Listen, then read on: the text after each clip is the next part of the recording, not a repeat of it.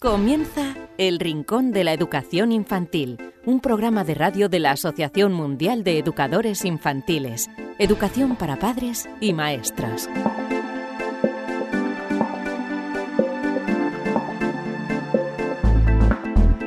Hola a todos amigos y queridísimos seguidores del Rincón de la Educación Infantil. Bienvenidos a esta edición número 63 del programa.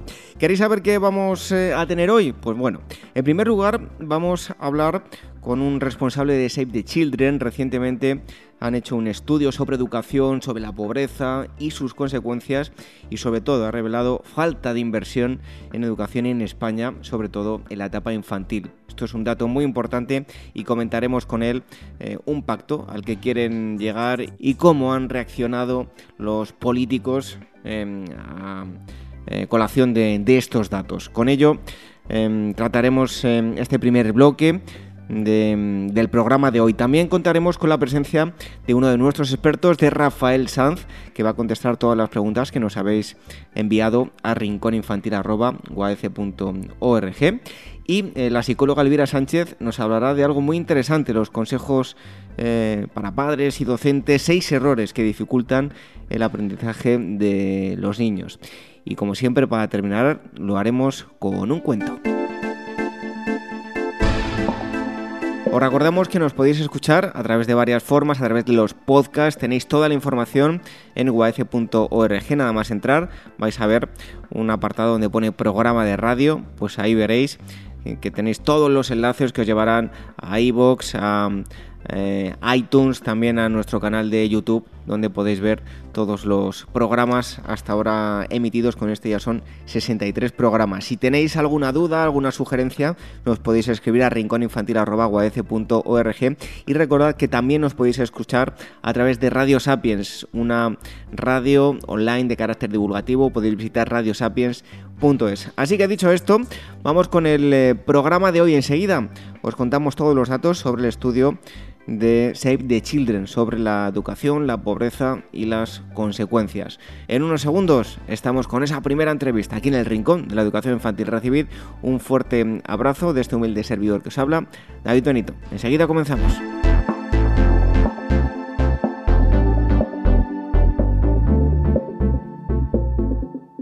Red de docentes comprometidos con la paz. La educación sin valores solo convierte al hombre en un demonio más inteligente. Por ello, AMEIUAF ha puesto en marcha este proyecto. Un docente comprometido con la paz es un profesional de la educación infantil o primaria que sabe y cree que la docencia es la tarea que más puede transformar la sociedad y que quiere conseguir un mundo mejor, más justo, más equitativo, más amable y en consecuencia más feliz. Apúntate y forma parte de la red de docentes comprometidos con la paz. Es gratis y solo tiene ventajas. Visita la siguiente web uaece.org barra docentes comprometidos. Como dijo Nelson Mandela, la educación es el arma más poderosa que puedes usar para cambiar el mundo. Red de docentes comprometidos con la paz. El Rincón de la Educación Infantil, la radio de la Asociación Mundial de Educadores Infantiles.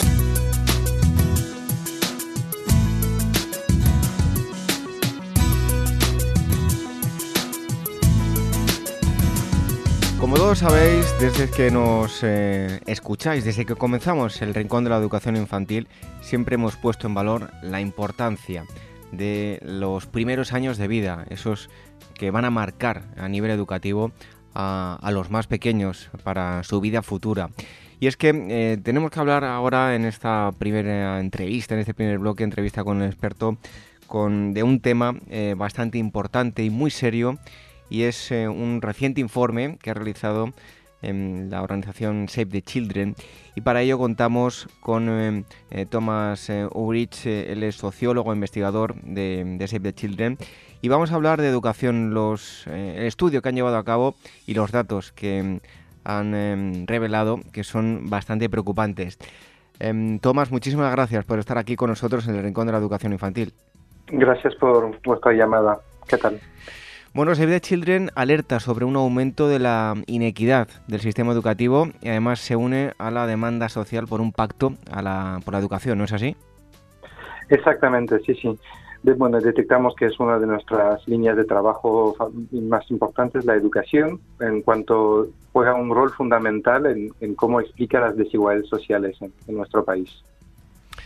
Bueno, y en todo esto la mm, eh, eh, inversión eh, es algo fundamental y España no tiene unos valores demasiado buenos en, lo que a inversión a educación infantil y educación en general se refiere, ¿no?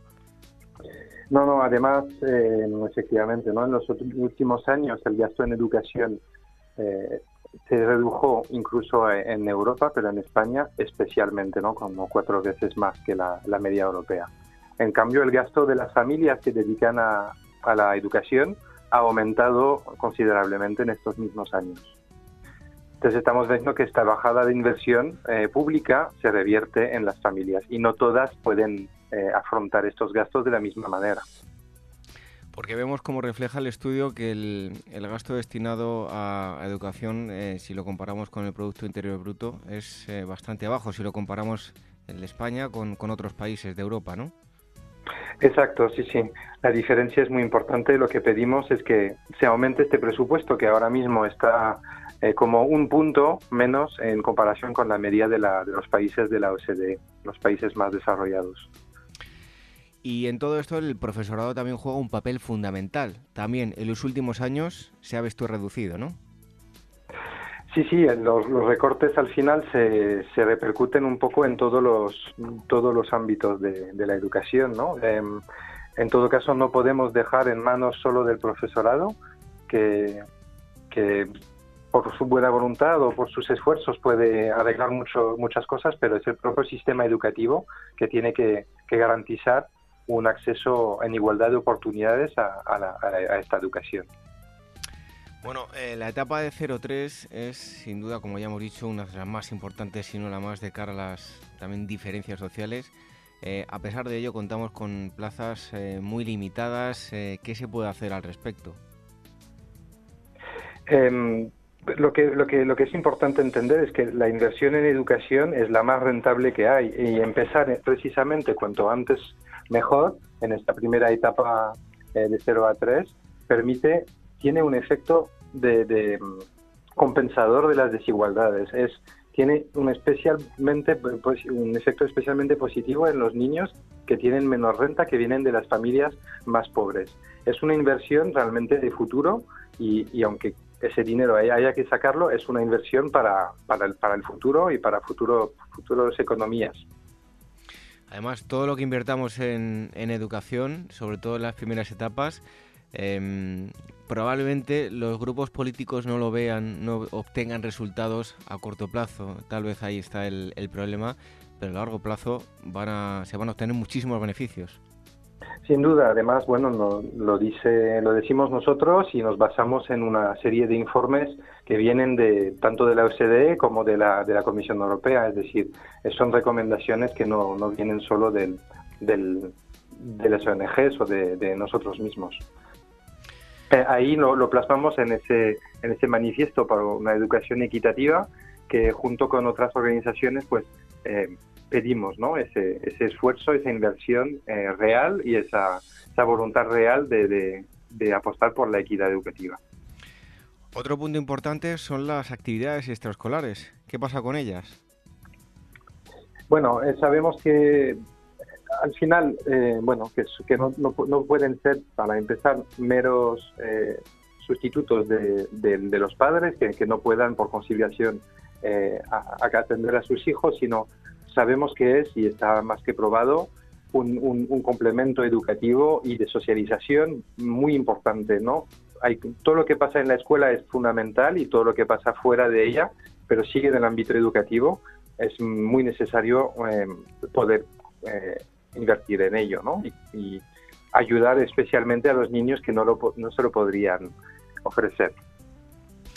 Hay un punto también muy importante. Eh, hay que trabajar más en lo que se refiere a la diversidad como valor, ¿no? Exacto, sí, sí. Em, entendemos ahí que hay un, hay una, hay una, hay una, una diversidad en cuanto al acceso a, a, los contenidos educativos, ese sistema no debe eh, ofrecer una única solución para todos los niños, sino que sea equitativo, es decir, consideramos que todos podemos llegar, pero igual no por los mismos caminos, ¿no? Tenemos que adaptar un poco los caminos para llegar a este conocimiento y ese acceso pleno a la educación, adaptándose un poco a las necesidades de los niños. Em, por lo tanto, eh, ¿qué debemos conseguir con, en esa etapa infantil de 0 a 3, de 3 a 6, para un mejor futuro de, y para, en definitiva, tener una mejor sociedad? Después del estudio que habéis hecho, em, no sé, ¿qué recomendaciones dais? En cuanto especialmente a 0 a 3, eh, especialmente para la infancia más vulnerable, ¿no? que viene de familias con menos poder adquisitivo, sabiendo que esa educación de alguna manera neutraliza las diferencias sociales, sino que iguala un poco a los niños, es fundamental poder romper esa brecha ¿no? que existe entre los que menos tiene con los que más tiene, que no tienen el mismo acceso. Y esto tiene que compensarse para, para permitir un acceso para todos en las mismas condiciones. Y el, pacto, el pacto que el manifiesto que, se adjunta con el, con el estudio, bueno, cuéntanos eh, en qué consiste y en qué estáis trabajando. Bueno, pues después, ya a lo largo de la elevación del informe, pues nos pusimos en contacto con una serie de organizaciones y junto con un grupo motor, que es la Fundación Secretariado Gitano, la Fundación Tomío en Madrid y Plena Inclusión de Discapacidad, em, elaboramos este manifiesto que recoge un poco los principales puntos que pensamos que sí o sí tienen que incluirse en un futuro posible pacto y en, un sistema educativo que se basaría en la equidad.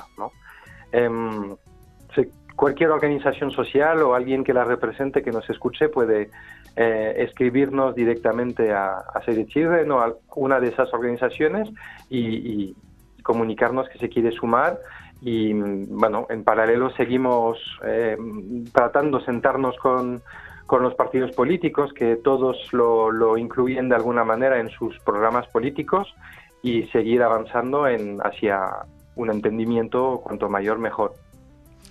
Eh, Tomás, eh, ya sabemos que todos los partidos políticos, eh, da igual el, color, pues en, las campañas lo incluyen en sus programas electorales.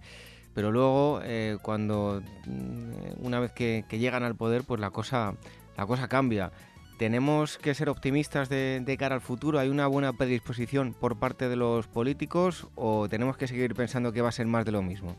Bueno, la predisposición, por lo que los contactos que ya hemos tenido, es bastante buena. Además, eh, hay que tomar en cuenta que estamos en un tipo de legislatura bastante eh, inédita y donde se, tiene que negociar, se tiene que pactar y entrar en ciertos compromisos. En todo caso, diríamos que es uno de los escenarios más propicios para conseguir algo. Sí, sí. Y ya para terminar, todos estamos hablando de, beneficios, a inversión eh, a, corto plazo, largo plazo. Bueno, tenemos que ser pacientes eh, a largo plazo de cuánto tenemos que, eh, de cuánto tiempo estamos hablando, cuánto tenemos que, ser de pacientes y seguir trabajando en ello.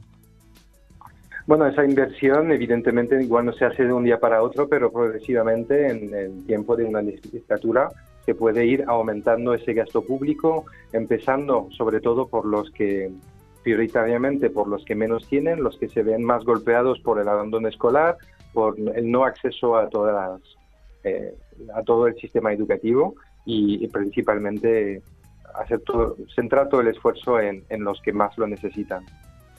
Tomás, ya para concluir, eh, ¿crees que, con un gran conocedor, eres investigador, sociólogo de Save the Children, conseguiremos en España, no sé si dentro de mucho, dentro de poco, pero conseguiremos que el acceso a la educación eh, infantil de 0-3 sea eh, pues un derecho para que tengan todas las, las, familias más allá de su situación económica, sino que todos los niños no se queden sin, sin esa educación?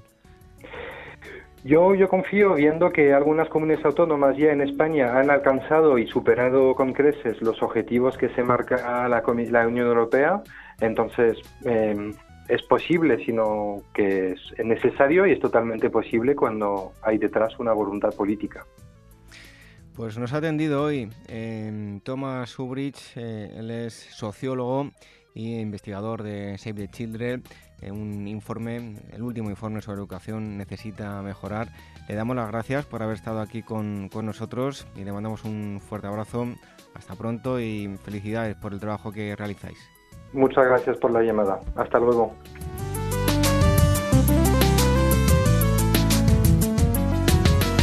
El Rincón de la Educación Infantil, la radio de la Asociación Mundial de Educadores Infantiles.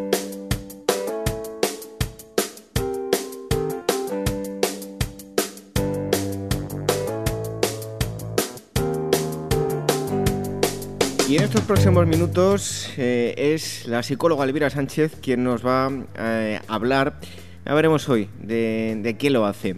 Seguro que de algo relacionado con un evento que ha tenido lugar hace poquito. Eh, Elvira, muchísimas gracias por estar un día más con nosotros.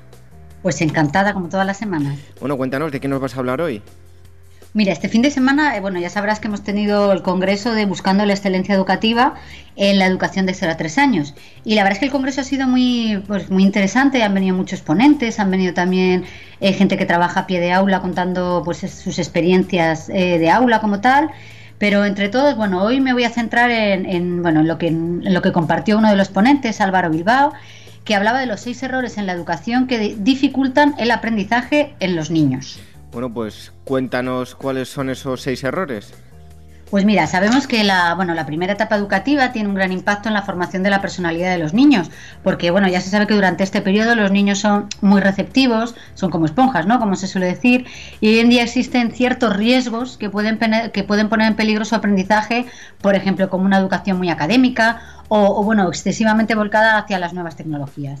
Bueno, pues el primer error de, de los que nos hablaba Álvaro Bilbao es caer en el no educar como forma de educar. Te explico. Eh, bueno, los niños requieren mucho afecto, eso está claro, un ritmo tranquilo y, confianza en ellos mismos.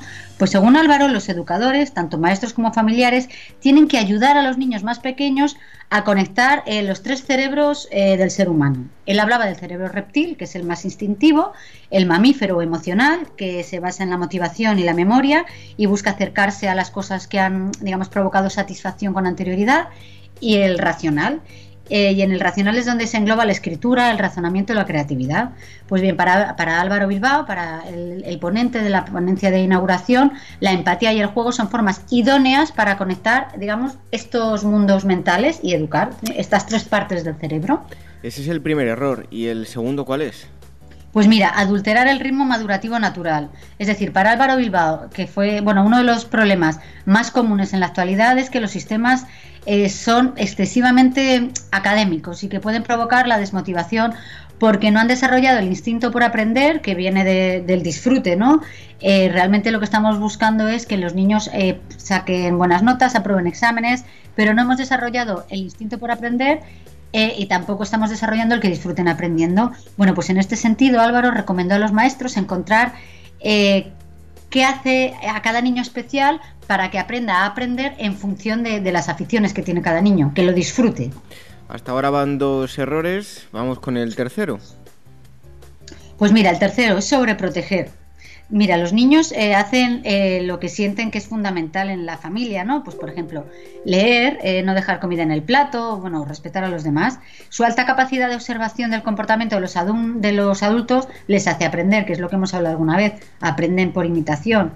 Pues si su educador o su familia se muestran inseguros o sobreprotectores con respecto a él, estará estimulando la, amígdala del niño que activa el miedo y la inseguridad en vez de la corteza prefrontal, como él nos explicaba, que es donde se alberga la confianza y el afrontamiento de las situaciones a las que el niño bueno, pues, se tiene que afrontar para crecer y desarrollarse. El cuarto error, cuéntanos, Elvira. Pues mira, no utilizar el refuerzo positivo. Es decir, reconocer las cosas que el niño, el niño hace bien, pues le ayuda a su proceso de aprendizaje, al igual que la propia maduración cerebral la experimentación, la observación y la instrucción recibida eh, en la escuela, en el colegio. Bueno, pues según Álvaro Bilbao, eh, lo que importa es el proceso más que la meta. Así que hay que valorar el esfuerzo que hacen, que hacen los niños cuando eh, se intentan concentrar o piden una cosa por favor. Es, decir, aunque el resultado no sea 100% satisfactorio en ese momento, es importante celebrar la evolución para que el niño no relacione el esfuerzo con la frustración. Nos quedan dos errores, así que vamos con el quinto. Pues mira, dar mensajes negativos, es decir, repetirle al niño que es un gruñón, que es vago o que es agresivo, bueno, pues acaba sedimentándose en el hipocampo, que es la parte del cerebro que almacena la memoria y los conocimientos. El efecto pedagógico de esto es, es obviamente contraproducente, ya que el pequeño puede acabar creyéndose lo que dicen de él y sencillamente aceptar ese rol. Soy vago, soy gruñón, soy agresivo. Y vamos con el sexto y último error, según Álvaro Bilbao. Pues mira, esta está muy relacionada con el momento en el que vivimos y él habla de sobreestimular en la era digital. Sabemos que los niños, bueno, necesitan pocos estímulos y bien, desarrollados, pero la sociedad de consumo actual pues no da lugar al reposo y provoca a niños sobreestimulados. Como ejemplo, el mundo digital, eh, donde se multiplican los refuerzos positivos, pues puntuaciones, adrenalina, diseño gráfico de alta calidad, es decir, la locura que se asocia a esto. Además, las tablets, las tablets, como él comentaba, impiden que los niños aprendan a través del tacto, algo que sigue siendo fundamental en edades tempranas, donde no tienen todavía eh, desasociado lo que es el mundo físico y mental, eh, bueno, pues como lo tienen los adultos. Pues son esos eh, seis errores, según Álvaro Bilbao, que dificultan el aprendizaje de los niños. Una ponencia que dio dentro del congreso que celebró recientemente en AMEUAEC. Además, Elvira, pues como viene siendo habitual, eh, hubo gente que no pudo asistir, lo hizo online porque eh, se cubrió, se cubrieron todas las plazas, ¿no? Sí, no, la verdad es que por suerte nuestros congresos son, están siendo todo un éxito y tenemos que poner el cartel de no hay plazas mucho antes de lo, de lo que a nosotros nos gustaría. Y por otro lado también es verdad que estamos notando una tendencia, no solo porque no hay plazas, sino que cada vez, claro, estamos hablando de costes de transporte, alojamiento, entonces cada vez la gente se anima más a ver los congresos tranquilamente desde el sofá de casa, desde el ordenador, lo ven desde casa, se ahorran todos bueno, los costes asociados. Y, y, ya no hay excusas realmente para no, para no seguir un congreso. Si, si tienes una conexión a Internet, lo tienes. O sea que también para todos aquellos de, en futuros eventos de este tipo, que ya ahora nos cuentas el próximo que estáis eh, preparando y no pueden asistir porque viven, por ejemplo, fuera de España, pues una fácil solución es online, que van a disfrutar eh, igualmente porque hoy en día las tecnologías así lo permiten, ¿no? Exacto. Mira, y el próximo congreso eh, ya tras clausurar el Congreso de 0 a 3, eh, que tuvo lugar el pasado fin de semana, estamos ya trabajando, bueno, ya está trabajado todo, ya tenemos la agenda, los ponentes, todo, ya lo tenemos todo. Y es el Congreso Internacional, que lo hemos llamado Recursos y Estrategias para el Aula. Este está centrado en el segundo ciclo de educación infantil y el primer ciclo de la educación primaria. Y entre los ponentes invitados, bueno, hay, bueno, te cuento, en este caso eh, vamos a combinar ponencias como tal, con talleres, con experiencias de aula, con experiencias internacionales. Entonces este año la agenda es eh, bueno es bastante eh, bueno es amplia como todos los años y tenemos bueno entre los ponentes bueno tenemos a César Bona que lo conoce todo el mundo porque fue uno de los finalistas la pasada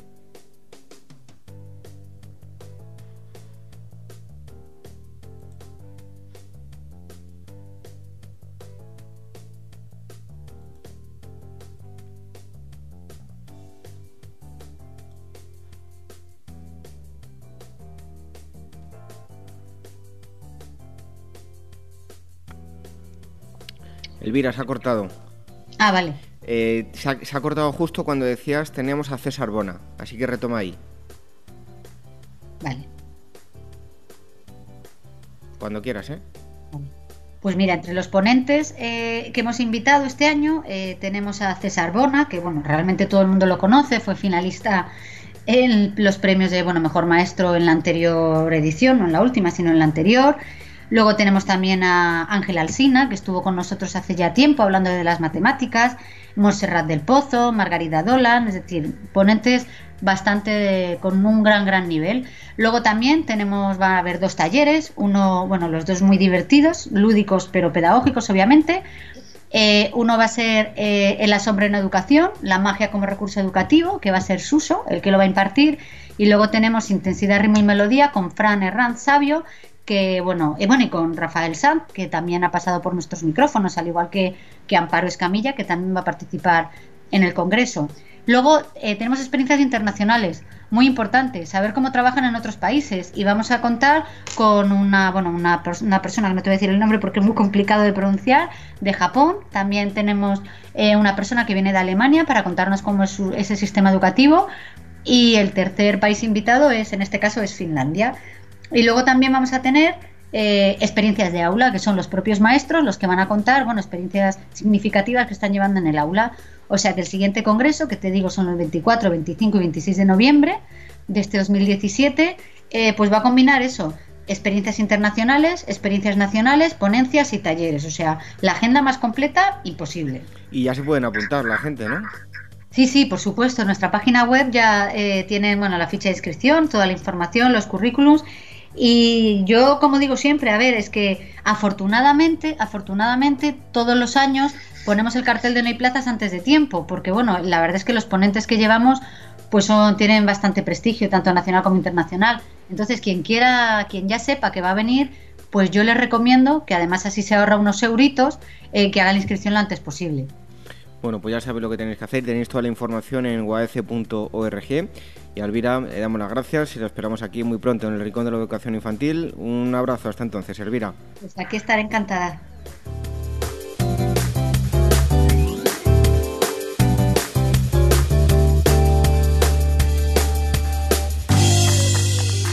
¿Quieres formar parte de la gran familia de profesionales de la educación infantil del mundo? Solo en Facebook somos ya más de 110.000. Asociate hoy mismo y empieza a disfrutar de gran cantidad de ventajas de las que ya disfrutan maestros como tú. Y cuantos más seamos, más podremos hacer por mejorar la calidad de la educación que reciben los más pequeños. Todos los detalles en la web de la Asociación Mundial de Educadores Infantiles www.uaece.org. El Rincón de la Educación Infantil, la radio de la Asociación Mundial de Educadores Infantiles. Llega el turno de las preguntas y las respuestas. Como podéis comprobar, preguntas que nos enviáis a rincóninfantil.org y eh, habitualmente las contestan tanto Marisol Justo como Rafael Sanz. Lo primero que vamos a hacer es dar la bienvenida un día más a Rafael Sanz. Muchísimas gracias por estar un día más aquí con nosotros en el Rincón de la Educación Infantil, Rafa. Gracias a vosotros, David. Encantado, como siempre, de andar por aquí. Y vamos con la primera de las preguntas. Nos las envía Roberto Martínez desde Málaga y nos dice lo siguiente. Si a un niño se le detectan altas capacidades a una edad temprana, ¿es recomendable que reciba una educación especial con otros niños como él o debemos llevarlo a una escuela o colegio como cualquier otro niño? Eh, bueno, Roberto, yo creo que ya hemos hablado alguna vez por aquí de sobre la sobre los niños con altas capacidades, con sobredotación y bueno, mi criterio general siempre es que cuanto más se integren en la normalidad, que sus relaciones sea con todo el mundo y no solo con sus eh, amigos, compañeros, amigas, compañeras que también tengan sobredotación, eh, de momento vamos a iniciar una pregunta. ¿Quién ha diagnosticado esa, esa sobredotación o estas altas capacidades, porque a mi juicio debe, debe ser alguien experto, alguien preparado, alguien que se haya formado para establecer un diagnóstico claro y preciso. No me vale con que la maestra o los padres eh, digan este niño tiene altas capacidades, necesitaría más apoyo, etcétera. Mm, tiene que ser algo más, más preciso y hecho por un especialista. Eh, mi opinión personal, y sobre todo a edades tempranas, es que esté con sus amigos normales, con lo que podríamos llamar la norma. Eh, porque la sociedad es eh, plural, diversa, y en un futuro, cuando sea mayor, va a tener que convivir en esa sociedad, no se va a poder limitar a estar solo con las personas que tienen altas capacidades, ir a cumpleaños de personas con altas capacidades, solo relacionarse, solo jugar con, personas de altas capacidades. Mm, sí que veo conveniente eh, darle un tratamiento, porque también hay un peligro en, las, los niños sobredotados, que es que le, se aburra la, eh, la poca exigencia de su sistema de aprendizaje para sus capacidades les lleven alterio, se aburran, eh, pierdan motivación, pierdan interés, incluso mm, sean algo apartados por sus amigos eh, por, eh, por, esas altas capacidades, o sea que hay que atenderlo, incluso eh, algún apoyo por la tarde sí sería conveniente para no desaprovechar esa sobredotación, pero vamos, mm, genéricamente en la primera infancia normalidad ante todo, que esté con la, con la norma. Y luego, mm, pues ya veremos, depende de cada caso. Ahí estaba la primera pregunta, la segunda nos llega desde Barcelona y nos la envía Rosalía Fernández y nos dice lo siguiente. Recientemente han tratado el tema del ajedrez en el programa. Quería conocer la opinión de los expertos. ¿No debería ser obligatorio su aprendizaje desde la etapa infantil, al igual que los pequeños eh, tienen educación física? Pues la respuesta es tuya, Rafa. Mm, a ver, David, yo cuando tengo preguntas así, me das unas ganas de responder. Pues no lo sé, porque de verdad que es lo que siento, porque tampoco, hombre, yo me he dedicado mucho y me he formado para la educación infantil, pero me veo que tampoco tengo respuestas para todo. Respecto a lo del ajedrez, yo opino, y es opinión personal, eh, en una respuesta rápida, fácil y sencilla, que no, que no debería estar incluido en el currículum. ¿En qué me baso? Mm, en la intuición. Yo creo que es una buena actividad, buenísima, excelente, como extraescolar para mm, desarrollar eh, habilidades del pensamiento, estrategias, eh, mm, adivinación, eh, prevenir acciones futuras, etcétera. Yo creo que es bastante, bastante útil para meterlo en el currículum. Eh, yo digo que no, pero mm, ya digo, David, lo, dijo, lo digo bajito, eh, porque no estoy nada seguro. Rosalía, yo creo que no te he contestado demasiado a esta pregunta, pero de verdad no me veo muy capacitado para ello, lo siento.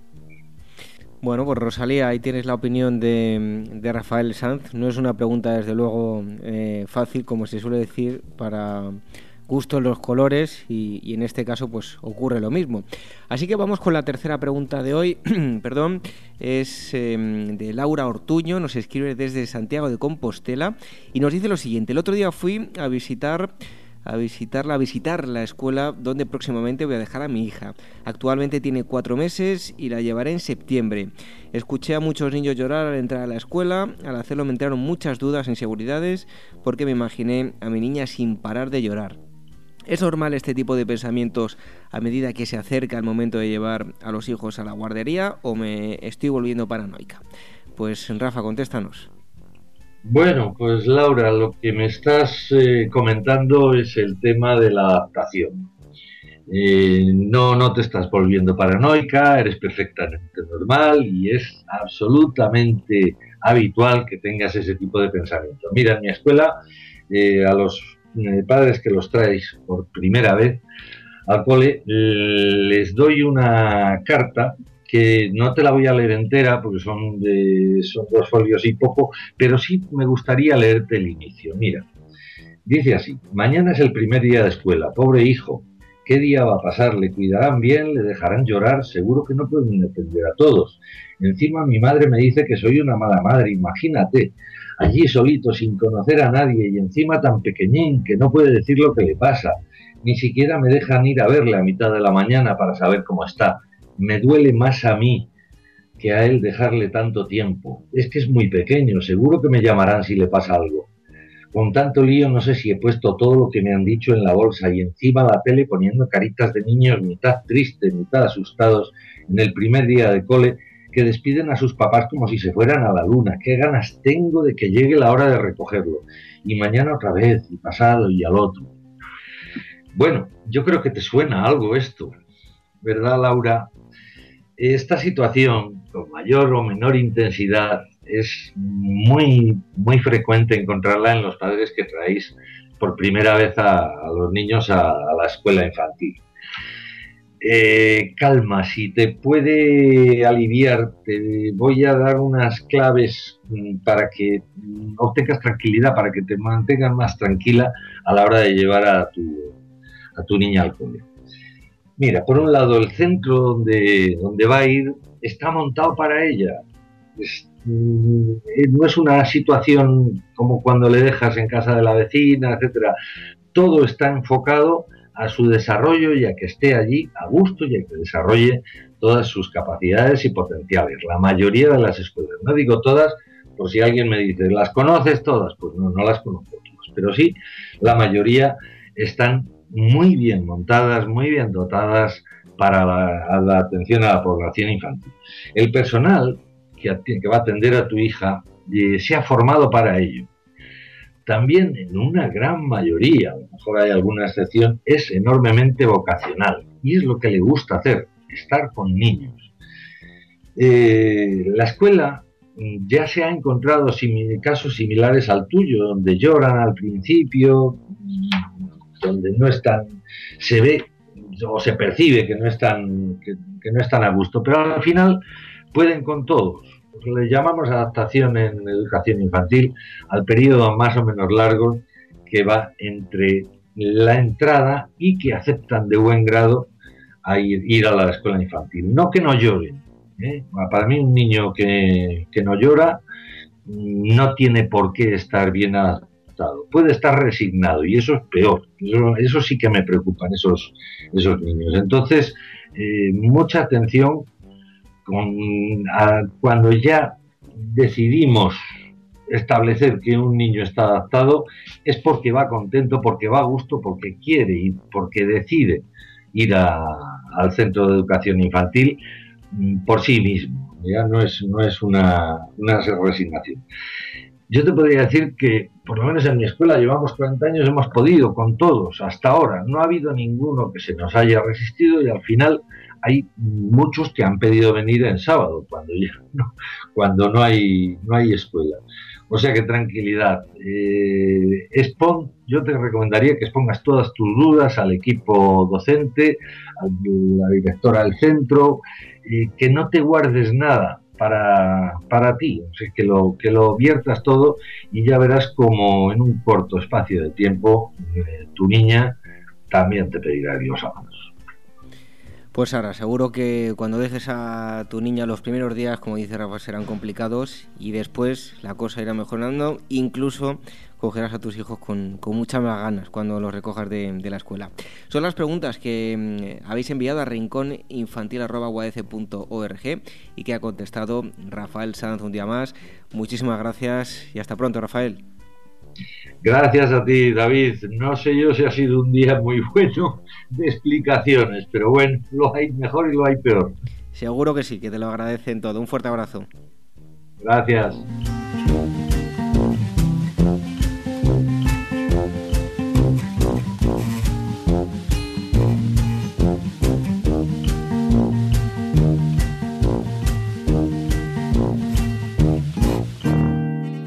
Red de docentes comprometidos con la paz. La educación sin valores solo convierte al hombre en un demonio más inteligente. Por ello, AME ha puesto en marcha este proyecto. Un docente comprometido con la paz es un profesional de la educación infantil o primaria que sabe y cree que la docencia es la tarea que más puede transformar la sociedad y que quiere conseguir un mundo mejor, más justo, más equitativo, más amable y en consecuencia más feliz. Apúntate y forma parte de la red de docentes comprometidos con la paz. Es gratis y solo tiene ventajas. Visita la siguiente web uaece.org barra docentes comprometidos. Como dijo Nelson Mandela, la educación es el arma más poderosa que puedes usar para cambiar el mundo. Red de docentes comprometidos con la paz.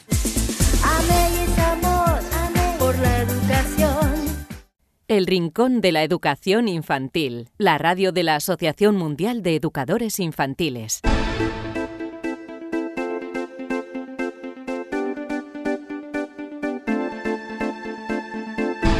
Terminamos esta edición número 63 del Rincón de la Educación Infantil. Hemos conocido un interesante estudio que ha realizado Save the Children, un estudio sobre educación, la pobreza, las consecuencias que, tiene eh, pues esta falta de inversión en educación en España y sobre todo en la etapa infantil donde es tan importante que haya inversión para recoger frutos a corto y a largo plazo. Es algo que deberían tener en cuenta los políticos de todos los partidos no hay mejor inversión que hacerlo en eh, educación infantil. También hemos tenido a Rafael Sanz, uno de nuestros expertos, que ha contestado las preguntas que nos habéis enviado a rincóninfantil.org y la psicóloga Elvira Sánchez nos ha contado los seis errores que dificultan el aprendizaje de los niños, así como el próximo congreso, que no debéis dejar de apuntaros si os interesa la, educación infantil, porque hay un gran plantel de, de ponentes. Y recordad que nos podéis escuchar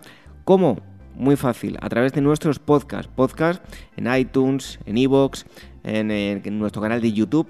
Todo ello podéis acceder a través de nuestra página web en uaf.org. Tenéis que entrar eh, en esa página principal, pone programa de radio, un apartado nada más entrar en el centro y ahí tenéis el listado de todos los programas que se han emitido em, hasta este momento y eh, también nos podéis escuchar a través de Radio Sapiens, radiosapiens.es, una radio online de carácter divulgativo. Nosotros volvemos la próxima semana, los viernes, todos los viernes, programa nuevo del Rincón de la Educación Infantil. Ha sido un placer haber estado con todos vosotros, os dejamos con un cuento y eh, nos despedimos. Hasta la próxima semana. Hasta entonces que estéis muy felices. Adiós.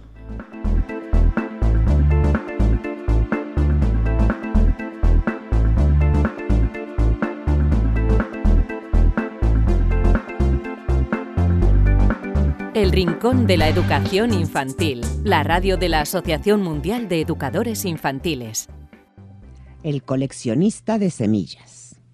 Fernando era un niño al que le gustaba observar todo lo que estaba a su alrededor. Observar no es tan difícil. ¿Sabes qué es lo que tienes que hacer? Mirar con atención cada cosa para saber qué color, forma y tamaño tiene. Es muy divertido. Fernando en especial observaba semillas y las coleccionaba. Cada semilla que encontraba la guardaba en una hermosa caja de madera y le hacía un dibujo de cómo era su árbol o planta y qué fruto o flor tenía. Hizo muchos dibujos.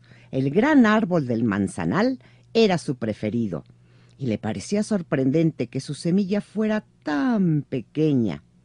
Lo mismo pasaba con un limonar que había iluminado de un verde mágico, y el naranjal con sus grandes y jugosos frutos, tan llenos de color, pensaba Fernando, y la semilla es blanca. Un día en su escuela los niños sembraron frijoles, y Fernando pensó que era una excelente idea. Buscó en su casa algunas macetas con tierra y en cada una colocó semillas. Sembró unas semillas que había encontrado en una planta de flores rojas. Sembró también semillas de guayaba y de jitomate. Sembró maíces y una semilla gorda y redonda de níspero. Con mucha paciencia cuidó cada una de sus macetas. Las colocaba en el sol y les daba agua. Cuando sus plantitas empezaron a crecer, eran tan pequeñas que él las protegía, les hablaba y las cuidaba en extremo. A fuerza de tanto observarlas, un día Fernando cayó en cuenta que las semillas generaban un ser vivo. Esto lo llenó de gozo y comprendió el por qué el sol hace tanta falta, por qué el agua debe cuidarse y por qué todos necesitamos de todos. Imaginó a sus pequeñas plantas siendo árboles con flores y frutos y se sintió muy orgulloso de haberlas sembrado. Así pasaría si sembramos semillas de amor en nuestro corazón, dijo la maestra, cuando Fernando explicó a sus compañeros sobre sus semillas. Debemos sembrar semillas blancas de paz en cada uno de nuestros corazones y ayudarlas a crecer con la luz de la amistad, del respeto y la consideración para que nuestro mundo, aparte de plantas tan bonitas como las de Fernando, haya grandes flores de colores y jugosos frutos de amor. Fernando tuvo entonces un nuevo dibujo, el del árbol de la paz.